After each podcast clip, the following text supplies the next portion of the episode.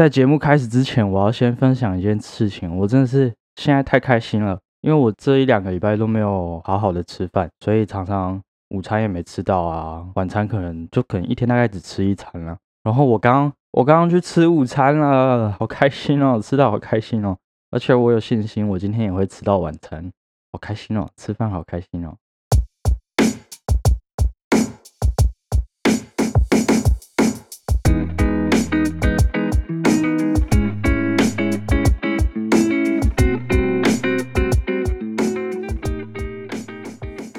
今天会录这集的原因呢，是因为我之前听了怀哲的 podcast 啊，怀哲的 podcast，sorry，那一集的标题是没被诊断出忧郁症，我的痛苦就不是痛苦吗？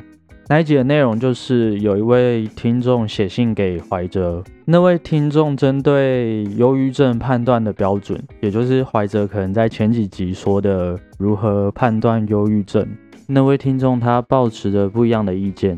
那位听众认为说，如果大家都依据判断标准去走，那会不会把有忧郁症的人误判为只有忧郁倾向？而当他被判断只是忧郁倾向的时候，那难道他的忧郁就不是忧郁吗？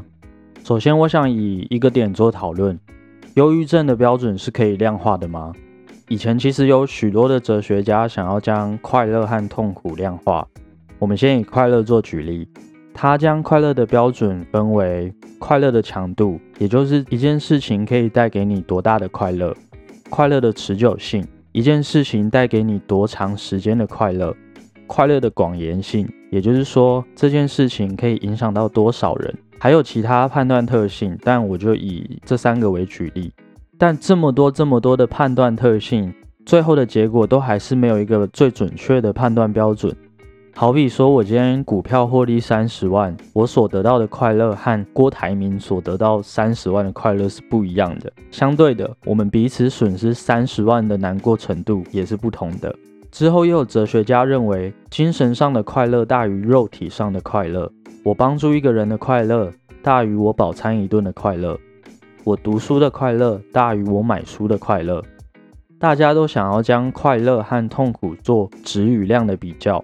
但我认为，你感到快乐，那就是快乐；相对的，你感到痛苦，那就是痛苦。因为快乐和痛苦都是主观的，你没办法判断谁比较快乐，谁比较痛苦。一样的经历，也许你可以挺过去，不代表别人也一定可以。所以，数字和量化其实一点都不重要，那只是给外界的一个度量衡而已。我自己出诊的时候，我最后也是问了医生说。所以，我到底是轻度、中度还是重度忧郁？医生就只告诉我，那只是给其他人一个比较容易判断的标准，但他不会用轻度或中度来告诉我说我是哪一个程度的忧郁症。他只说，如果硬要说的话，真的硬要说的话，重度忧郁症的人可能就没有办法像我一样自己走进诊所去寻求协助。怀哲的听众在信的内容有提出说，他第一次去看心理医生的时候，心理医生并没有很重视他的感受，只把他当做一个好像只是失眠、容易哭闹的小孩一样。直到他真的说明了自己的经历之后，医生才愿意抬起头来好好听他说话。这边我要说，我认为大部分的医师和心理咨商师都是很好的人，真的都好像天使一样。至少我的医师让我觉得很温暖。我听草木谈心的 podcast 的时候，也让我觉得很温暖。我并不认为怀哲是站在一个制高点在向下讲话，他只是想要提供更多的方法，让大家去更认识自己而已。但还是要说，现实世界本来就不是大家都是好人，也有少数不是为了帮助别人而当上医生的。也许是因为钱，也许是因为家庭背景和压力。再举个例子，你在国高中求学的时候，你一定有碰过一些真的很烂的老师。你会想说，为什么这个脑袋这么古板的人，思想这么僵化的人，他就可以站在台上对你颐指气使？因为对他来说，有可能教育不是他的目的，老师这个身份对他来说，可能只是一个吃饭的工具。可能他以前的年代社会氛围说，哦，当老师很好，他就去当老师。他有为了什么崇高的教育理念吗？有可能没有，也许当老师根本不是他靠自己的理性抉择的。我高一的时候就碰过一个班导，因为我国中的时候喜欢日本流行文化，就山下智久啊、龟梨和也啊之类的，所以我那时候的头发留的比较长。然后我在国中毕业之后，我也去烫了头发。我班导就看到我的外貌，他就直接判定我以前国中是个小混混，就是完全以貌取人的那种。然后他个人又特别喜欢《弟子规》，他还特地叫国文老师要花时间教我们《弟子规》。国文老师自己也很无奈，他自己也有自己的上课进度，但是国文老师无奈，国文老师不敢说。我自己是那时候是觉得都什么时代了，还在教《弟子规》，而且《弟子规》就是一个超级大杂烩啊。不过我在国中的时候就背过了，前一小段我还会台语版的。有几次他就想要在课堂上刁难我，叫我背出来给大家听，我就一直念，一直念，一直念。然后班长就说：“哦，我告诉各位同学哦，只会背是没有用的，要学进去。”我想说沙小，然后我就换成台语版给他听，说：“地主归性灵魂，秋好地处金心，妨爱中离心灵，有武力的下文。”然后他就无言。而且因为我当时成绩还算还可以，还不错的，所以变成他常常会私底下将我叫到教室外面，想要指导我。我就会觉得你干嘛没事一直针对我？然后真的听不下去的时候，我就会跟他讲我的看法跟我的意见是什么。他就会觉得说我作为一个学生怎么可以和老师争执？他就说哦，你又变回你以前那套了哦，你不要再拿你以前的自己出来哦。我那时候真是满头 what the fuck，就是你又知道我以前是怎样，但高中没办法，你没办法选老师，也没办法揍老师，开玩笑的。但看医生就不一样了，你有选择权去找自己觉得合适的医生，你可以选择自己觉得合适的智商师。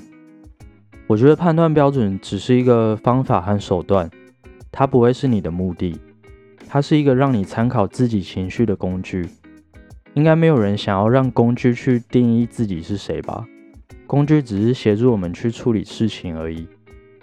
再举一个现实发生过的例子，之前有一位老艺人说的，忧郁症就是自身的不满足。有些忧郁症患者可能会因为他的那句话感到受伤。我自己本身是觉得还好，我绝对不赞成他的想法，但他的说法是对于忧郁症肤浅的认识。但我之所以没有为此感到受伤，是因为我觉得那位艺人几十年来的思维就是那样了，你怎样都没有办法改变他，就像我怎样都没有办法改变我的高中老师一样，所以我根本没有打算再花心力去跟他们那些思想比较没有周全的人去计较。我不会因为他的那句话感到难过，只是因为我对于这件事情看比较开而已。我为他们的思维感到遗憾罢了，但不是每个人都和我一样。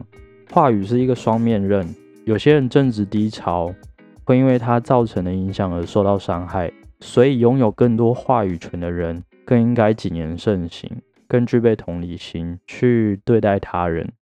其实连我自己有时候都会忘记或是无法体会。我前一段时间我在低潮、我在谷底的时候的状态和心情是什么？所以我能理解，不是所有人都可以做到真正的同理，因为有时候连我自己都无法感同身受过去的自己。但我没打算否认过去当下的感受，正视自己的感受也是一件很重要的事。总之，今天我想讲的重点就是，痛苦是不能比较的，只有你自己知道自己有多痛苦。没有人可以否定你所承受的。我们不应该去比较谁比较痛苦，就像你会去跟其他人比较谁比较快乐吗？最重要的不就是你自己觉得快乐就好了吗？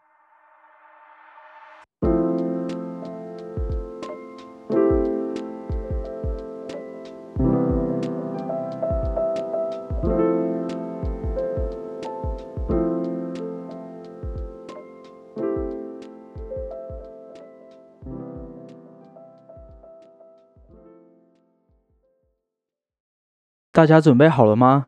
大家最期待的，一起来喊口号喽！超越骨癌，超越百灵果，超越台通，前进排行榜，称霸全国。最后不要忘记订阅这个频道，分享给你的朋友，发了我的 Instagram，留五星好评，让更多人听到这个节目。我会发一些跟内容有关的动态、现实动态或是影片。在我的 Instagram 里面，所以请大家到 Instagram 和我互动。Yep，记得跟最近的自己说一声辛苦喽，晚安，拜拜。